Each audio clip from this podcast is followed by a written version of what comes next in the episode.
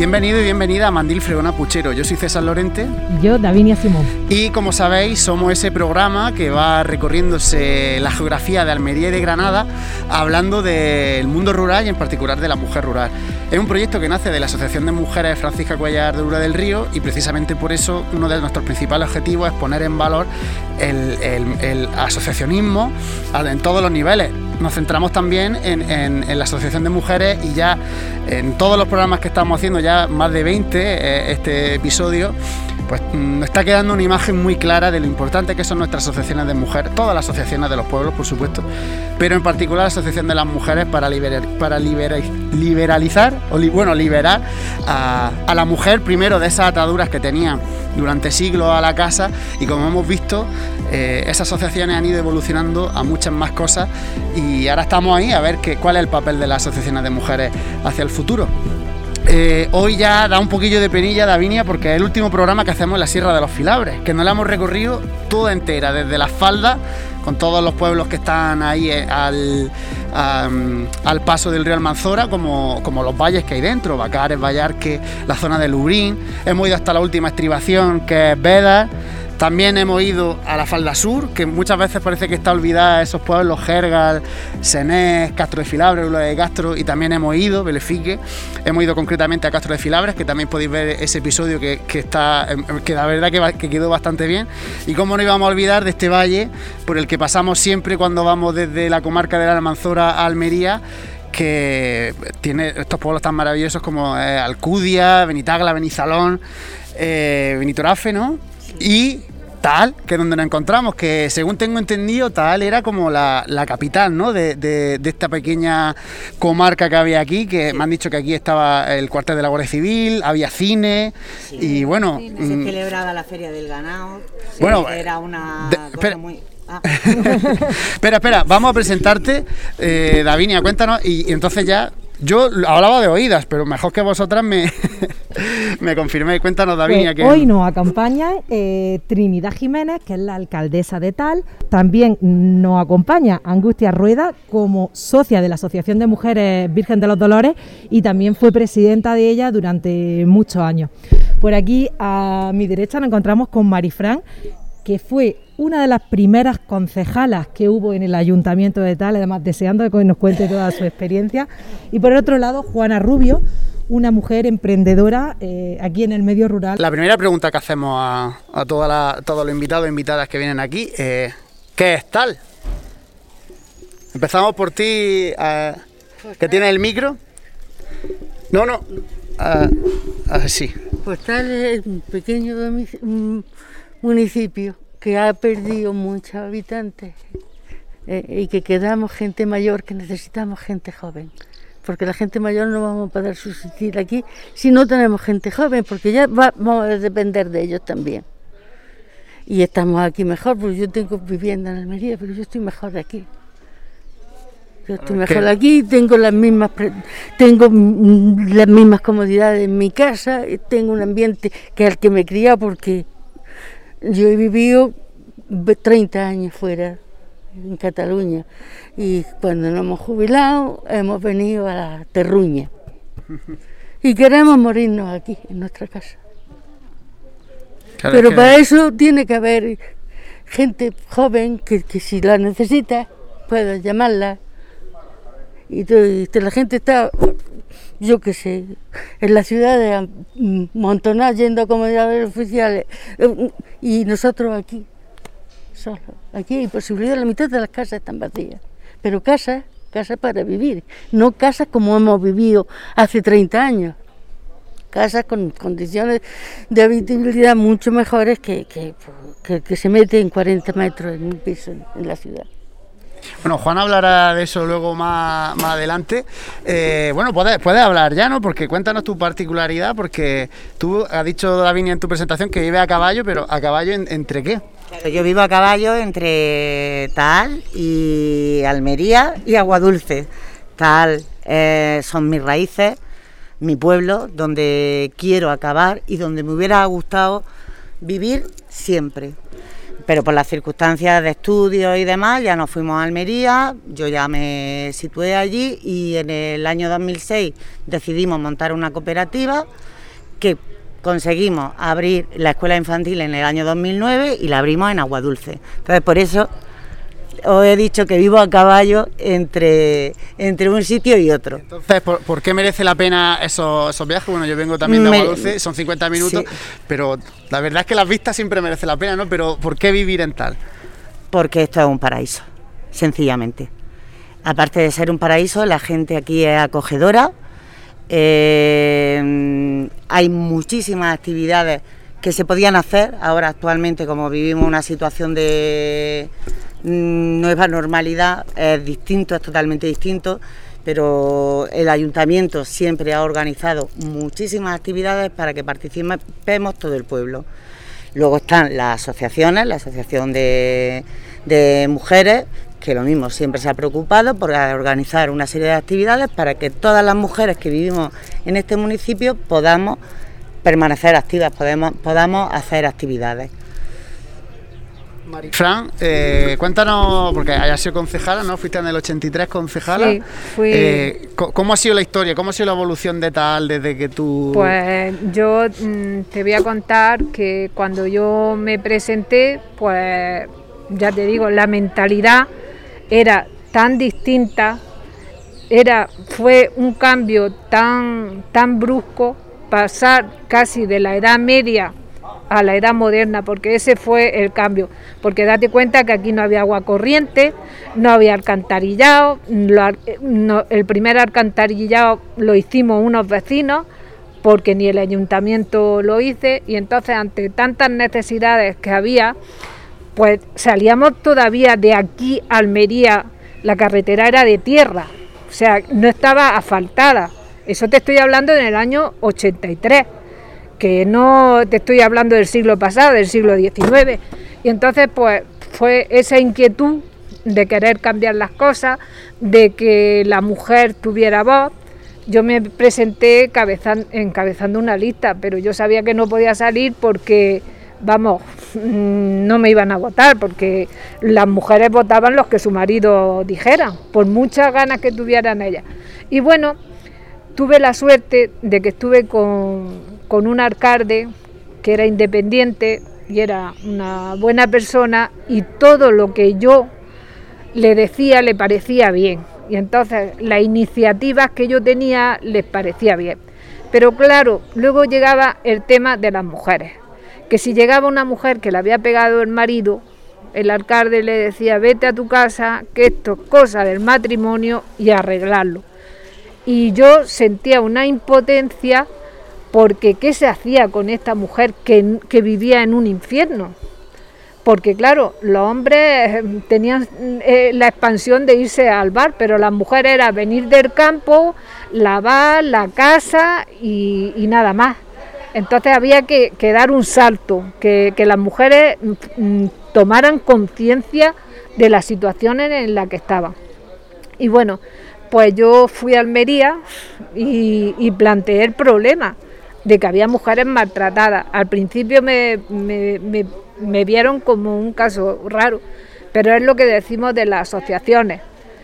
Hicimos en Almería una asociación de mujeres para conseguir que hubiera una casa de mujeres maltratadas, porque ya habían abierto una en Madrid con una fundación que se llamaba Solidaridad Democrática, que era una fundación que ayudaba a, a los exiliados y entonces, mm, a través de esa fundación, empezamos, mm, creamos, abrimos una casa de acogida en plan voluntario, porque tú ibas en plan voluntaria. Marifran, luego hablaremos de eso en la sección que tenemos dedicada a la violencia de género, porque eh, mm. ya desde aquí lanzamos el cebo, porque sí queremos que veáis esa sección, porque la segunda casa de acogida para mujeres eh, que sufrían violencia de género en España se hizo en Almería y Marifran fue una de las precursoras. Entonces eh, hablaremos de eso más adelante. Y, bueno, sí, eh, estábamos estaba hablando de un tiempo en el que no había, no había nada, pero...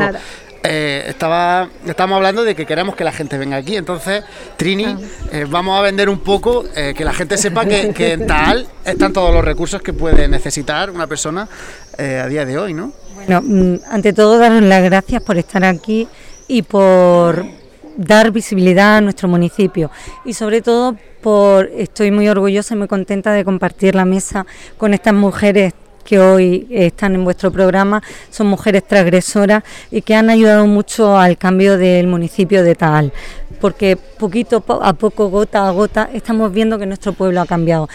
Y gracias por tu oportunidad de, poder lanzar al mundo lo que está, espero estar a la altura y venderlo tal y como se merece, porque creo que tiene tantas cualidades que es difícil expresarlas si no se viene aquí se disfruta de él.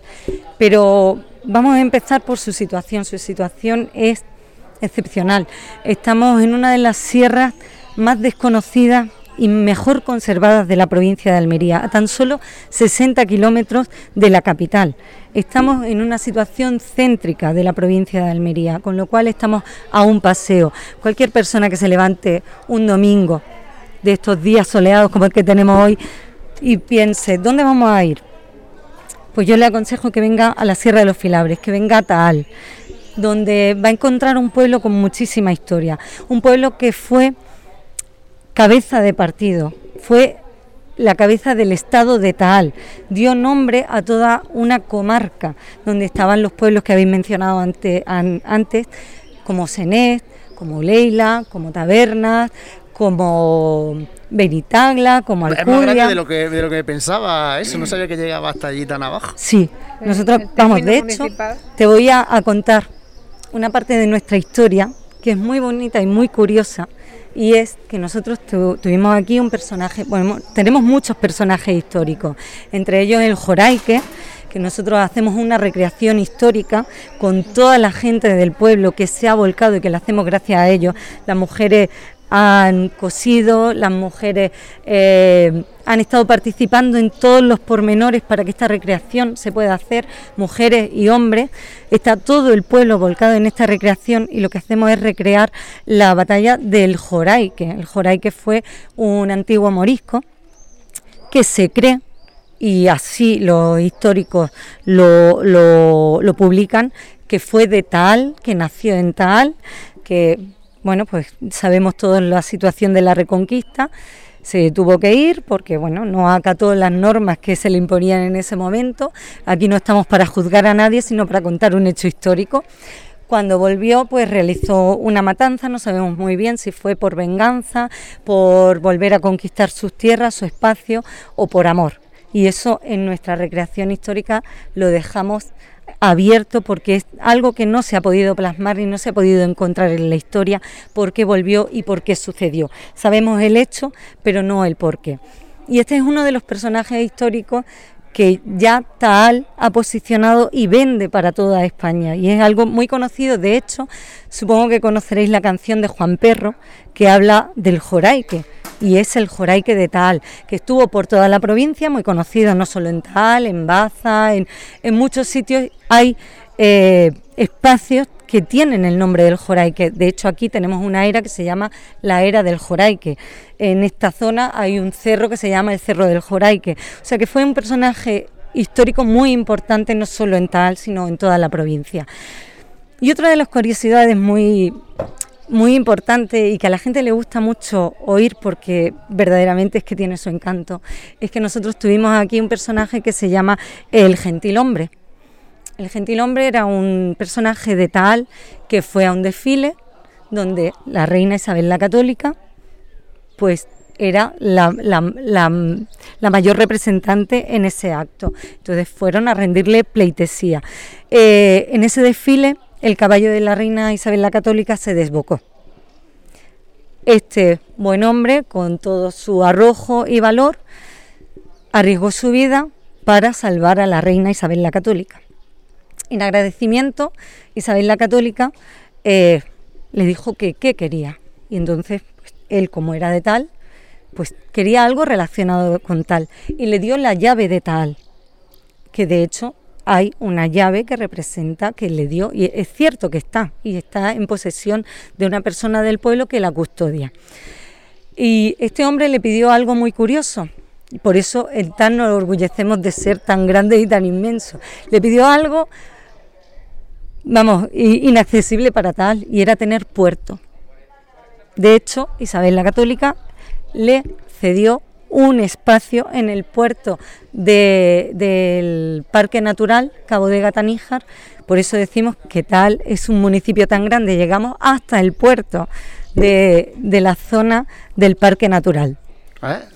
No me digáis que Maldilfrio Napuchero no aprendemos cosas de la historia de, nuestros pueblos. Bueno, Tini, muy importante, ¿cuál es la fecha para ver si este año se pudiese celebrar y, pudiésemos venir? Hombre, claro que sí, tenéis que venir y seguro que esta nueva normalidad nos deja poder realizar nuestra recreación histórica que la tenemos fechada en un principio para el 31 de octubre. Vale, pues esperamos venir y, a ver si pudiésemos hacer un programa también aquí, que esto evolucione de otra manera y hacer un programa en las fiestas. Y has comentado que es muy importante para, que se celebrasen esas fiestas la labor de las mujeres, ¿no? Para del, pueblo de tal, cosiendo y, también incluso participando. Entonces, eh, cuéntanos eh, de eso, que la labor que tienen las mujeres, ¿no? O sea, bajo el paraguas de la Asociación de Mujeres. ¿Por qué es importante una asociación de mujeres, bueno, en concreto la de la Virgen de los Dolores eh, aquí en Tal? ¿Por qué es importante? Para este ayuntamiento es fundamental. Os puedo decir que el ayuntamiento solo tiene palabras de agradecimiento hacia ese gran motor que son las mujeres y las mujeres de la asociación tanto de la asociación como no de la asociación, aunque todo, todas las mujeres del pueblo nos consideramos y creo que casi todas estamos dentro de esa asociación, pero uno de los motores más importantes y menos visibilidad, visibilizado es la figura de la mujer, que para este ayuntamiento está siendo el revulsivo más grande para que este pueblo salga adelante en cuanto a tradiciones.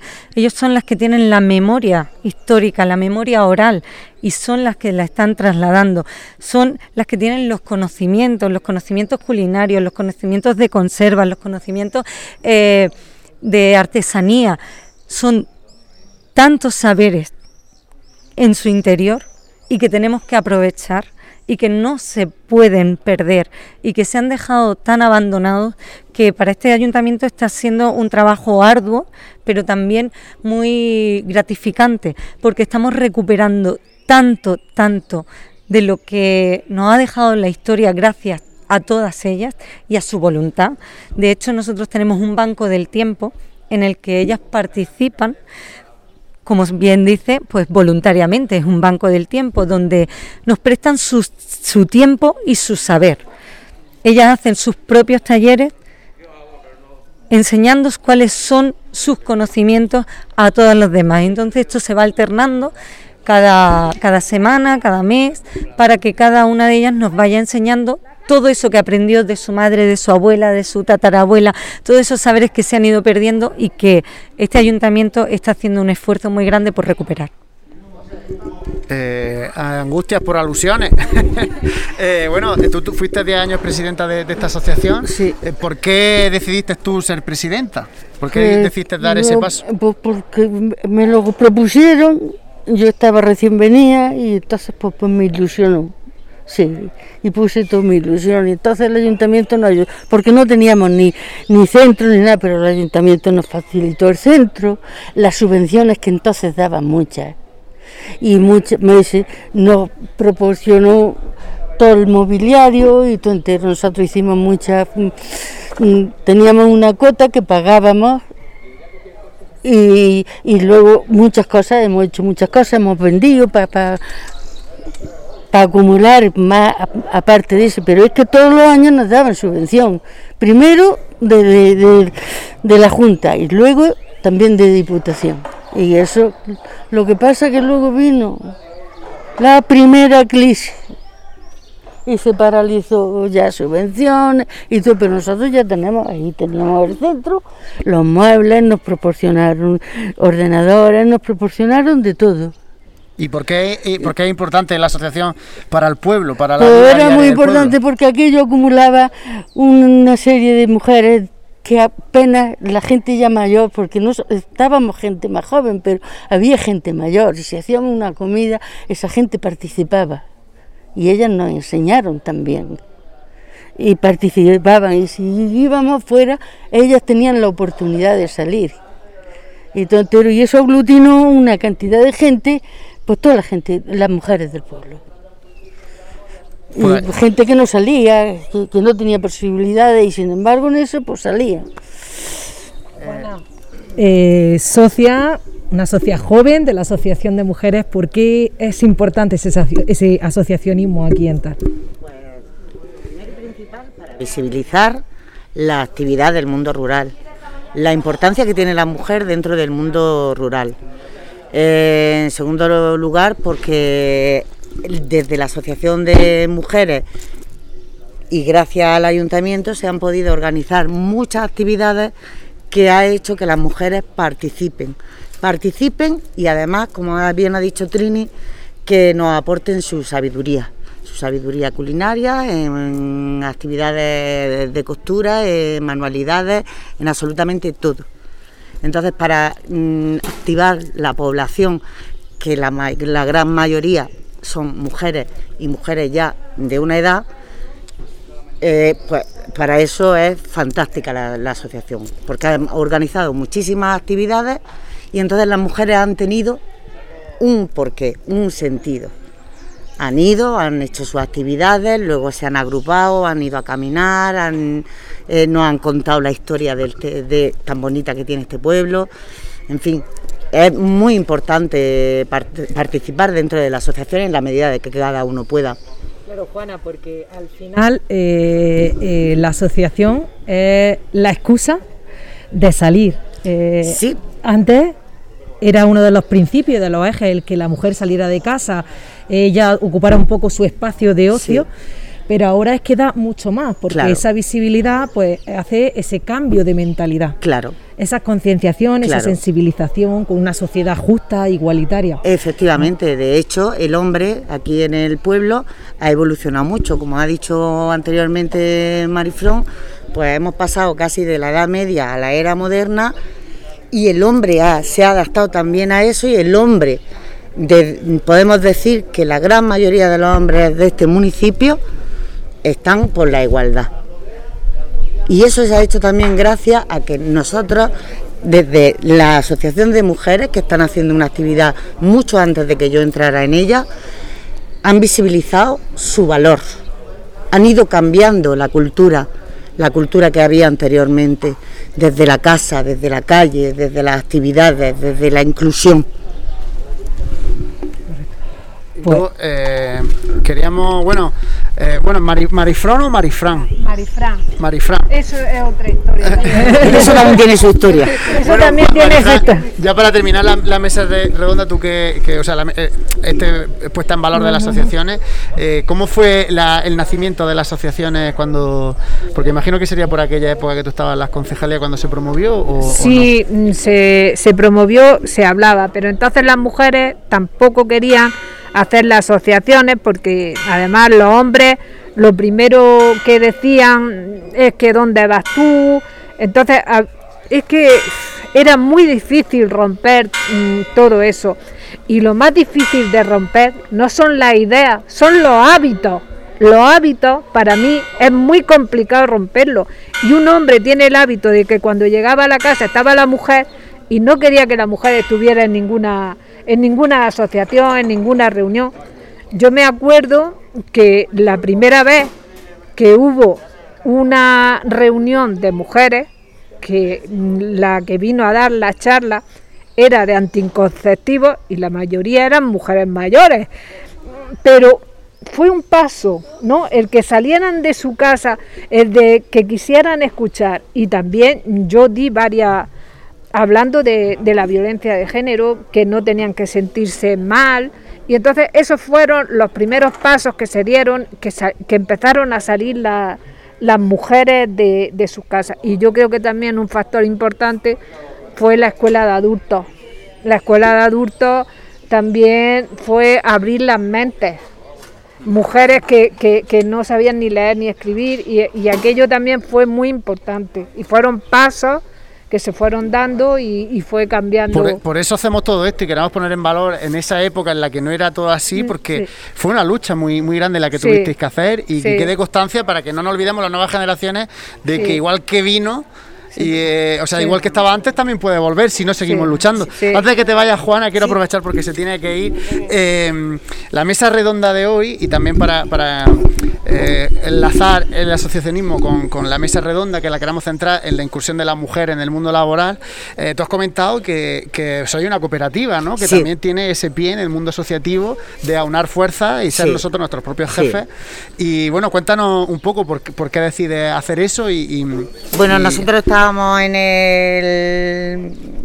Una hermana mía y yo estábamos en el mundo de la educación especial y siempre hablábamos de crear algo para nosotros. Entonces la idea fue, surgió de nosotros, hacer una escuela infantil y a ella, a ella se sumó la idea de crear una cooperativa en la que somos cinco socias cuatro hermanas, que somos cuatro hermanas y una prima.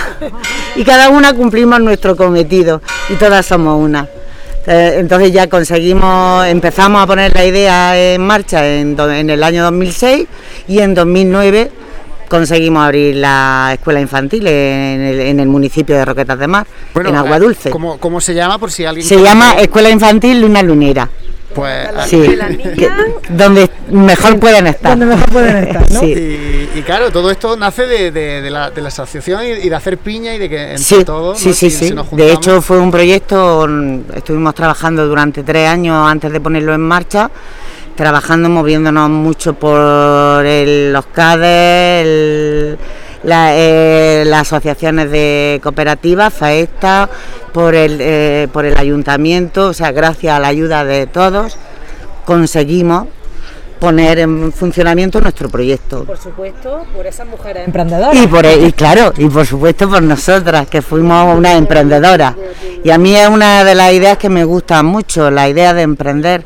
Y creo que aquí dentro del pueblo hay, se podrían hacer muchas ideas se podrían crear cooperativas de mujeres más jóvenes y hacer poner en funcionamiento una panadería que nosotros estaba funcionando y ya se dejó de funcionar, pero por ejemplo, eso se podría se podría hacer porque además de tal se hacen unos productos riquísimos, se hacía un pan y una bollería exquisita exquisita, que de hecho hubo un panadero que sigue poniéndole el nombre de los productos de tal porque las recetas son de aquí.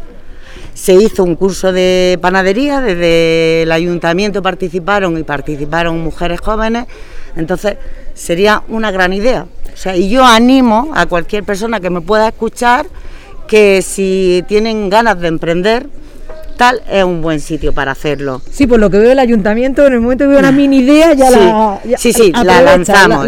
yo la lanzo, yo como empresaria, como emprendedora, también lo lanzo e invito a que vengan, que nos conozcan, que conozcan el entorno, que conozcan lo que tenemos alrededor, los recursos, lo que se le puede ofrecer y se puede poner en marcha muchas muchas ideas. Un placer, Juana, escucharte. Muchas, gracias. disculparme. sin querer, ¿eh? Sí, disculparme, pero tengo oficio y, tengo que irme. Ah, muchas gracias, muy amable. muchas gracias. gracias. por contar conmigo en esta mesa. un placer. Por, venir. Bueno, a, Angustia, tú has dicho que venías del mundo, de que estuviste, has dicho, en Cataluña, ¿no? De, entonces tú sí, cuando viniste, pudiste ver esa diferencia de la inclusión de la mujer en el mundo laboral allí en Cataluña y aquí, ¿qué diferencias veías tú a la, hora del, mundo laboral? Porque, allí la mujer estaba, estaba en, el mundo laboral de toda la vida, ya está. Yo llegué allí y la primera experiencia que tuve es que tuve la posibilidad de trabajar en una buena sitio, pero porque le llevaba una niña con tres años no quería meterla en la guardería. Ya es la atadura que llevaba de aquí. Eh, tuve que ir a otro trabajo peor porque estaba la guardería al lado.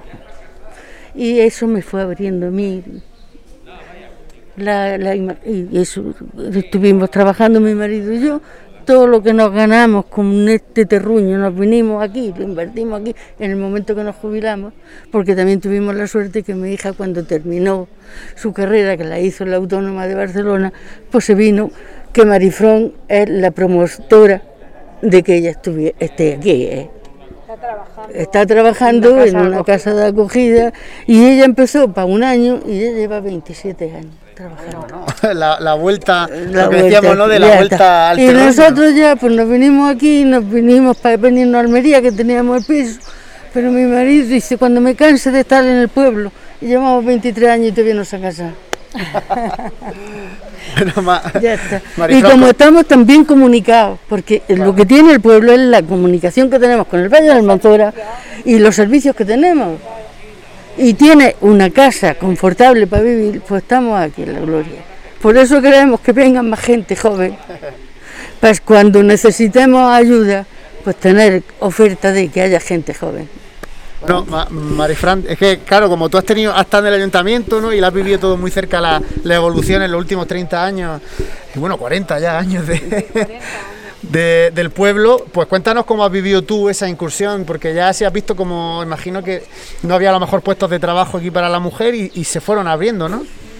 Bueno, aquí mm, no había mm, trabajo para las mujeres cuando yo les dije en el ayuntamiento, propuse que las mujeres podían trabajar en, las calles exactamente igual que los hombres, pues eran utopías. Es que era, es que yo, yo no decía nada más que disparate. ¿De dónde ha venido esta? Nada más que nos está volviendo loca. Pero ¿cómo van a trabajar las mujeres en las calles?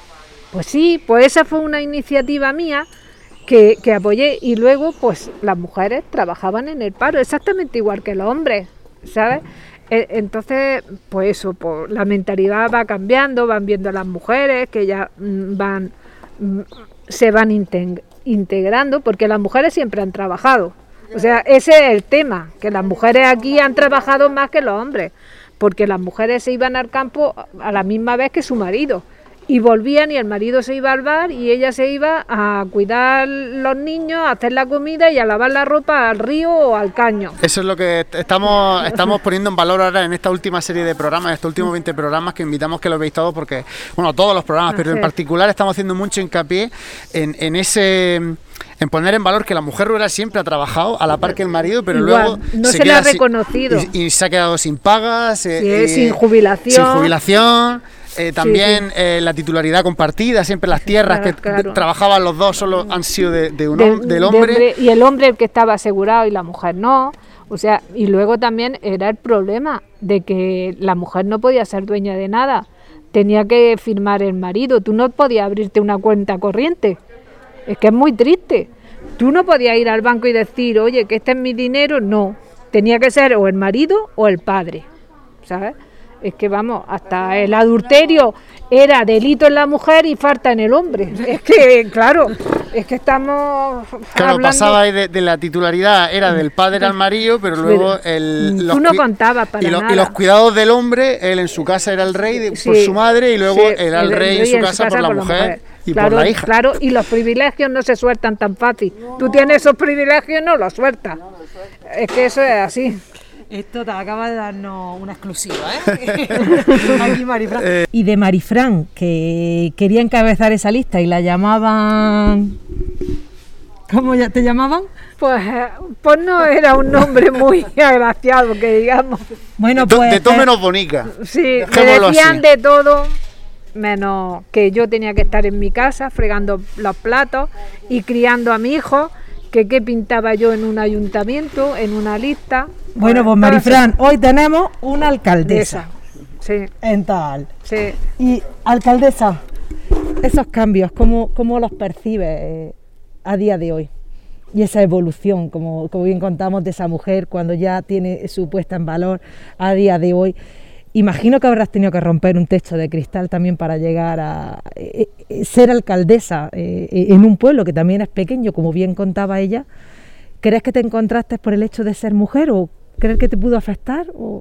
Totalmente, aunque he tenido ahí detrás un respaldo de tantas mujeres que han luchado porque eso no sea así, por abrirnos puertas a las más jóvenes y tenemos que agradecerlo eso es algo que nos debe honrar siempre y, que debemos seguir luchando para abrirle las puertas a las que van viniendo, porque desgraciadamente seguimos teniendo esas barreras, no las mismas, No puedo decir que tenemos las mismas que han tenido ellas, pero sí muchas. Cuando yo me presenté, yo no sé si llegaron a los extremos de, de vivir lo de Marifran, creo que no, pero sí es verdad que a la gente le chocaba que una mujer y más o menos joven se lanzase a dirigir un pueblo. Como eso todavía en las mentalidades chocaba. Pero algo hemos tenido que hacer bien. Algo hemos tenido que hacer bien para que confiaran en nosotras, porque además eh, mi corporación, digo, mi, mi, corporación mm, frente a las que hay dentro de la provincia, es una de las corporaciones donde más mujeres, digamos que la mayoría son mujeres. Algo estamos haciendo bien, algo estamos cambiando. Y solo puedo tener buenas palabras y lucha. Lucha porque esto siga cambiando y porque de verdad consigamos la igualdad real. No buscamos otra cosa. Buscamos ser lo mismo, ir de la mano, hombres y mujeres. Nos da igual, nos da igual. Hablamos de personas, de personas capaces, capaces de cambiar un mundo y de cambiar la realidad de un mundo. Pues con esas palabras nos quedamos tan maravillosas y, que seas mm, tú también, eh, tu corporación, el reflejo donde se miren muchas jóvenes que vean que pueden ser ah, alcaldesas, que se pueden dedicar a la política y estar. Eh, esa vinculación que ya per se le nace a las mujeres eh, de, de, echarse para adelante y de si hay que echar una mano en la vida del pueblo, pues desde yendo a coser, hacer una comida cuando hay una, eh, pues una reunión, un evento, pues eso ya lo, hablábamos en el programa de Zújar, que, eh, que ya esto estaba mm, como ya, que, está bien que se haga, pero también parece que las asociaciones que de, mujeres se quedan como la intendencia del pueblo que cuando hay que hacer esa comida se llama las asociaciones de mujeres, ¿no? Ya hay que dar otro paso que, y que las mujeres la las asociaciones de mujeres se metan también en la política de los pueblos y que busquen pues cambiarlo y en definitiva lo que queremos, lo que se quiere y lo que promovemos desde aquí es esa igualdad real, que todo y todas estemos, tengamos los mismos derechos y las mismas oportunidades. Y ya con, con esto cerramos nuestra mesa redonda y continuamos el programa con Ni Una Más.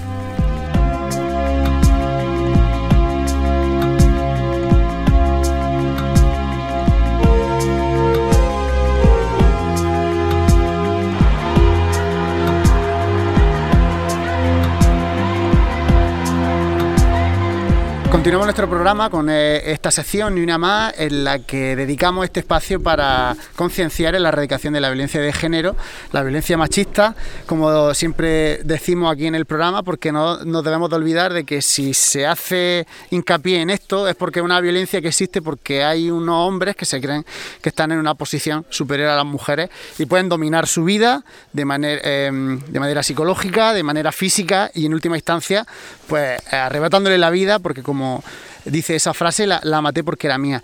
Hoy vamos a conocer el, perfil de Teresa Fernández Saldaña. Era una mujer de Elche que tenía 70 años y llevaba casada con su marido 40 años. O sea que hacemos siempre hincapié, por eso traemos, eh, nos parece, bueno, aunque es duro conocer estas realidades, pero pensamos que hay que conocerlas porque si no, pues se invisibilizan. Y 70 años y 40 años casados, o sea que es una es una realidad que, está ahí, que puede venir de, cualquier manera y, hay que estar atento.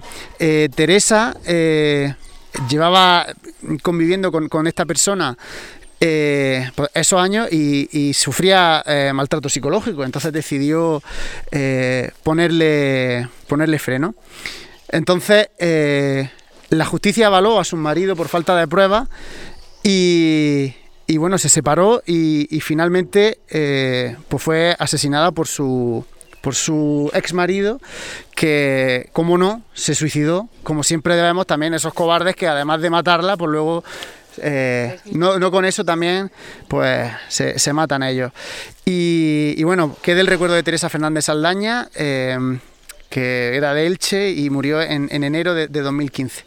Y Marifran no, eh, también me, ha parecido interesante este perfil ya conociendo lo que tú habías hecho por, por eso, porque es una mujer que estuvo 40 años viviendo con su maltratador y luego esa mujer, pues es que son 40 años con una vida en la que eres dependiente de esa persona a muchos niveles, entonces eh, te separas y, luego qué. Entonces vamos a seguir un poco en, cuéntanos cómo, cómo era, qué pasaba con una mujer antes de que existiese esa casa de acogida en, en Almería. Antes de que existiera la casa, mm, pues las mujeres que sufrían malos tratos, si iban a los padres, le decían los padres, tú lo elegiste y te tienes que aguantar. Es tu obligación, lo que manda el marido, y eso, eh, eso era lo que había. Y yo, y yo me acuerdo cuando nosotros pusimos de abrir una casa de, acogida, políticos que eran muy progresistas se reían y decían, ¿qué mujer se va a dejar su casa y se va a ir a una casa de acogida? Y, nosotros le decíamos, pues mujeres que tienen mucho miedo y que no encuentran ninguna salida. Y la salida es, pues, irse a una casa de acogida, porque ha, habido mujeres que a las 5 de la mañana han salido de, su casa corriendo por barrancos o escondiéndose en, en pozos secos, ¿sabes? Mm, historias muy dramáticas, muy dramáticas. Y luego pues pasa una cosa, que las mujeres siguen, hay un vínculo entre el maltratador y la mujer maltratada que es muy difícil de romper. Las mujeres que llevan muchos años es muy complicado. Ahora se ve gente más joven, que entonces no le cuesta tanto, la sociedad ya lo tiene más asumido y lo ven como una cosa normal. Y entonces mm, se dan cuenta de que son, casi siempre dan el paso cuando empiezan a tocarle a los hijos. Si son ellas las maltratadas, están aguantando. Pero en el momento en que empiezan a tocarle a un hijo, es cuando ellas dicen, no, hasta aquí. se van, ¿sabes? Ese es eh, el tema. Y lo que yo no entiendo tampoco es que a un maltratador le den visitas de esos niños.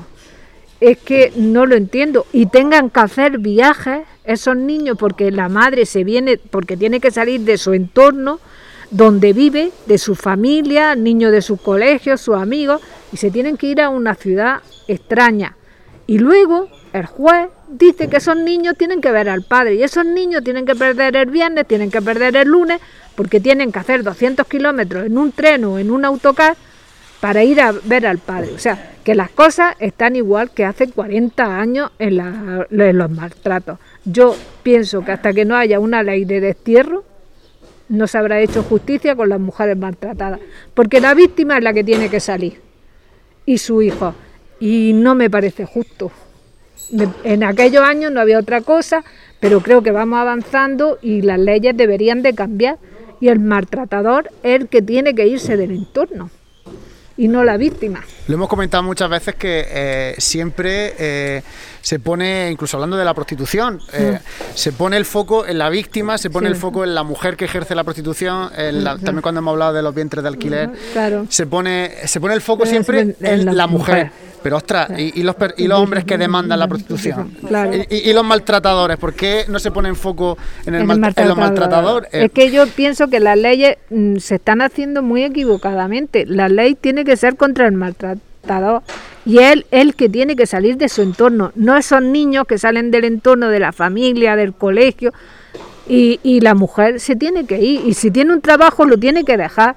A mí eso, mm, ya te digo, en el año 85 todavía podía entenderlo, porque la policía no admitía las denuncias, tenías que ir a acompañar a la mujer, porque el guardia te decía, no, si esta, esta noche ya se han arreglado y tenías que decirle, su obligación es cogerle la denuncia, porque es que no querían mm, cogerle la denuncia, es que no querían cogerle la denuncia.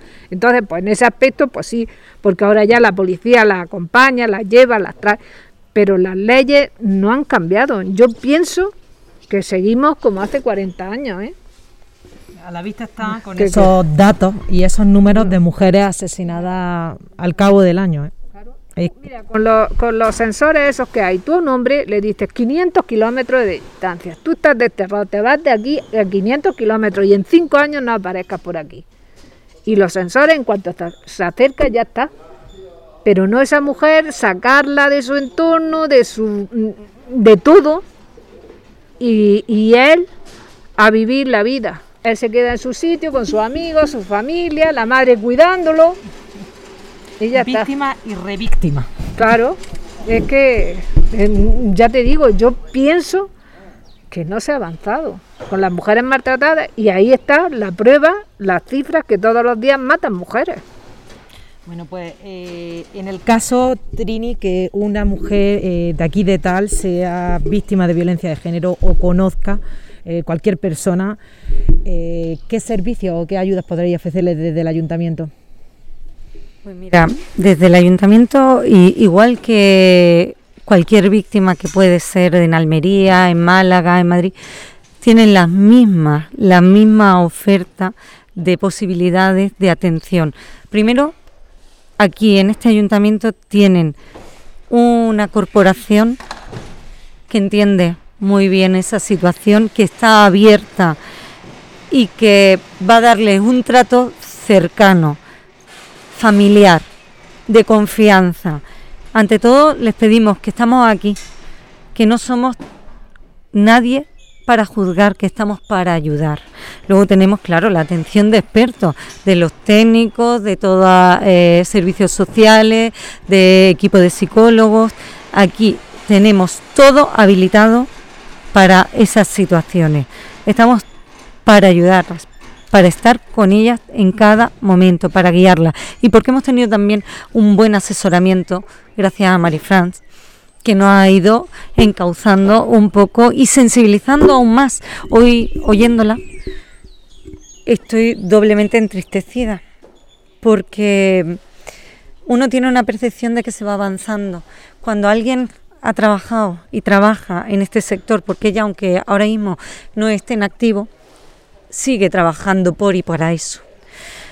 Entonces me siento entristecida de oír a una persona que su día a día ha sido eso, de que no vea ese avance real, ese avance que es que a mí me apena y me duele como mujer, como parte de la sociedad, como le dolería no solo a una mujer, sino a cualquier hombre esta situación.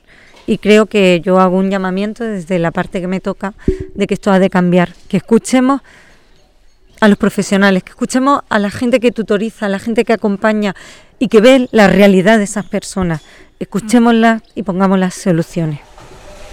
Pues con eso dicho, ya eh, llegamos a la recta final de nuestro programa con referentes desconocidas.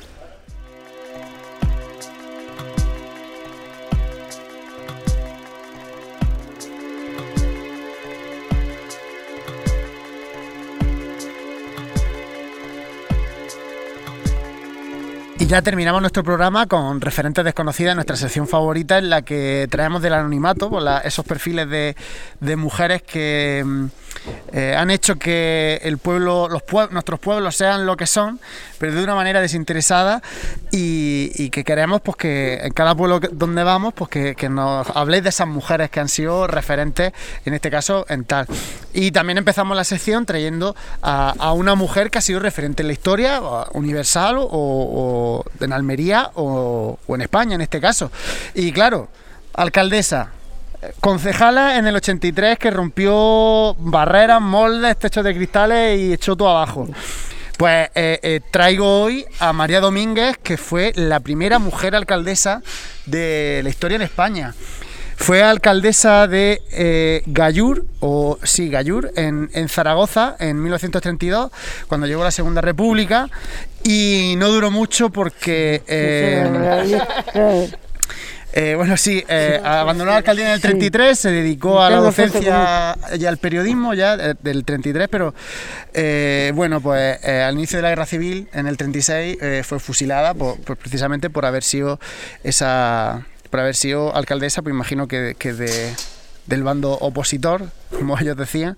Y claro, lo, decimos siempre, Davinia, que eh, cualquier persona, en, este caso en la guerra civil, era que estaba en el otro bando era víctima, pero es que ella si era mujer era doble víctima, porque ya también es que se te olvidaba de los libros de historia, de hecho su figura quedó completamente olvidada, la de María Domínguez, y no se rescató su figura hasta mediados de los 90. O sea, que, quede su recuerdo de María Domínguez, la primera alcaldesa de la historia de España. Y ahora sí vamos a conocer qué referentes tenemos en tal.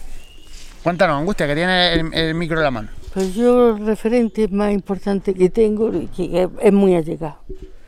Yo he tenido una madre que ha sido una héroe, una heroína. Ha vivido unas circunstancias terribles porque se quedó viuda en la guerra, se tuvo que casar, eh, somos hermanos de tres madres y ella creó una familia. Luchó con enfermedades, en los años cincuenta y tantos tuvo que ir a un sanatorio de tuberculosis, cuando la, era caridad, no era derecho, y sobrevivió. Aunque yo no, no miro, quizás era la pasión de hija pero ha sido un gran ejemplo para mí. Hombre, un gran ejemplo, yo también desde fuera te digo que ole, ole esa referente y se hacer, tu hija hacer, hacer una familia con yo soy tengo hermanos de tres madres y son mi hermano y son mis sobrinos y somos una familia. Gracias a ellos. ¿Cómo se llamaba su madre? Juana. Pues bueno, que quede el recuerdo de Juana, esa gran luchadora. Y por aquí, Marifran, ¿de quién, ¿de quién nos acordamos? Yo me acuerdo también de mi madre. Mi madre con 12 años se tuvo que ir a servir, como decían entonces, se tuvo que ir a servir a Almería, que le tenían que poner un taburete para fregar, pero ¿por qué se fue a servir? Para llevarle la comida a su abuelo, que estaba en el ingenio, en la cárcel. Entonces son mujeres que, han sido luchadoras, que han tenido que sacar adelante con muy poca edad a, la familia, ¿sabes? Entonces esas mujeres, pero yo un referente que tengo político, que yo siempre lo he mirado, ha sido Concha Ruiz. Tiene una calle en Almería, está reconocida como hay una calle en Almería, en la colonia Los Ángeles, que se llama La Vecina Concha Ruiz. Y Concha Ruiz fue una mujer pionera. Nosotros aquí en este pueblo hacíamos reuniones clandestinas. Luego la Guardia Civil nos llamaba. Ya te digo, también hacíamos reuniones clandestinas en Almería y con una multicopista hacíamos, ¿sabes? Los panfletos. Y en la colonia Los Ángeles todas las calles estaban cerradas y ella en una silla de ruedas, porque es que tuvo la desgracia que le dio esclerosis, y empezó primero con una muleta y después... Entonces yo, esa mujer ha sido un referente para mí, porque ha sido una mujer tan luchadora que se ha enfrentado a, a, los gobernadores de Almería, porque la he visto, porque yo he estado a su lado, y, y ella consiguieron romper todos los muros que había en la colonia de Los Ángeles para la salida. Y ya te digo, para mí ha sido un referente político y ha sido un referente de una mujer que ha luchado, que no ha tenido miedo. Es que no le tenía miedo. Nos reuníamos en su casa y todavía vivía Franco. Es que esa valentía era la vida, era su vida. O sea, que no una valentía cualquiera. Claro, es, que, es que, te estaba jugando la vida. Y la multicopista la tenía ya en su casa. Y si te pillaban una multicopista, tenía, mm, es que te llevaban a la cárcel. Yo tuve dos periodistas escondidos en el piso que tenía en Almería, en Granada, porque mi profesor me decía, si me lo llevo a mi casa van derecho a mí, llévatelo tú a tu piso. Y tuve durante una semana dos periodistas escondidos en mi piso, en Almería. Entonces para mí Concha fue un referente político que, que me enseñó que yo podía cambiar las cosas, ¿sabes? Y ella, mm, mm, ya te digo, fue un ejemplo para mí y yo mm, siempre la tengo en el recuerdo como una mujer que rompió moldes, que no le importó nada, de, que no tuvo miedo, que dijo voy para adelante en silla de ruedas o como sea, ¿sabes? Una mujer valiente. Una mujer, otra mujer valiente. Ya te digo, y yo, mi, ella siempre fue mi, mi referente, porque dije, si ella en una silla de ruedas consiguió tantas cosas, ¿por qué yo no voy a, a conseguir que estoy sana y que puedo tirar para adelante. Y por eso me presenté en las elecciones, mm, ya te digo. Eh, Trini, ¿qué referente, qué referente eh, tiene en tu vida eh, desconocida hasta ahora? Porque ahora ya le vamos a dar su nombre, ¿no? Qué difícil, qué difícil. Esta, esta pregunta, porque son tantos los referentes, tantas las raíces que nos llevan a ser lo que somos. Aparte de los familiares que todos las tenemos, todos tenemos esa persona a la que tú admiras y, crees que debe seguir su camino. Pero yo desde que estoy en tal he aprendido tanto y me gustaría romper una lanza o nombrar un poco a todas esas mujeres, a todas esas mujeres que enviudaron, que tuvieron que, que empezar una vida nueva, sola, abandonadas, pisoteadas, donde han tenido el coraje de salir, de sacar a su hijo hacia adelante. Para mí es un orgullo representarla hoy y, y estar aquí para ayudarla y para que su historia se conozca y que se valore lo que han hecho y que han sido mujeres coraje y que hay que valorar y que hay que visibilizar, que no pueden estar escondidas, no hicieron una función, hicieron la función. Luego, otra gente que para mí estas dos mujeres que están en la mesa también han sido referentes importantes.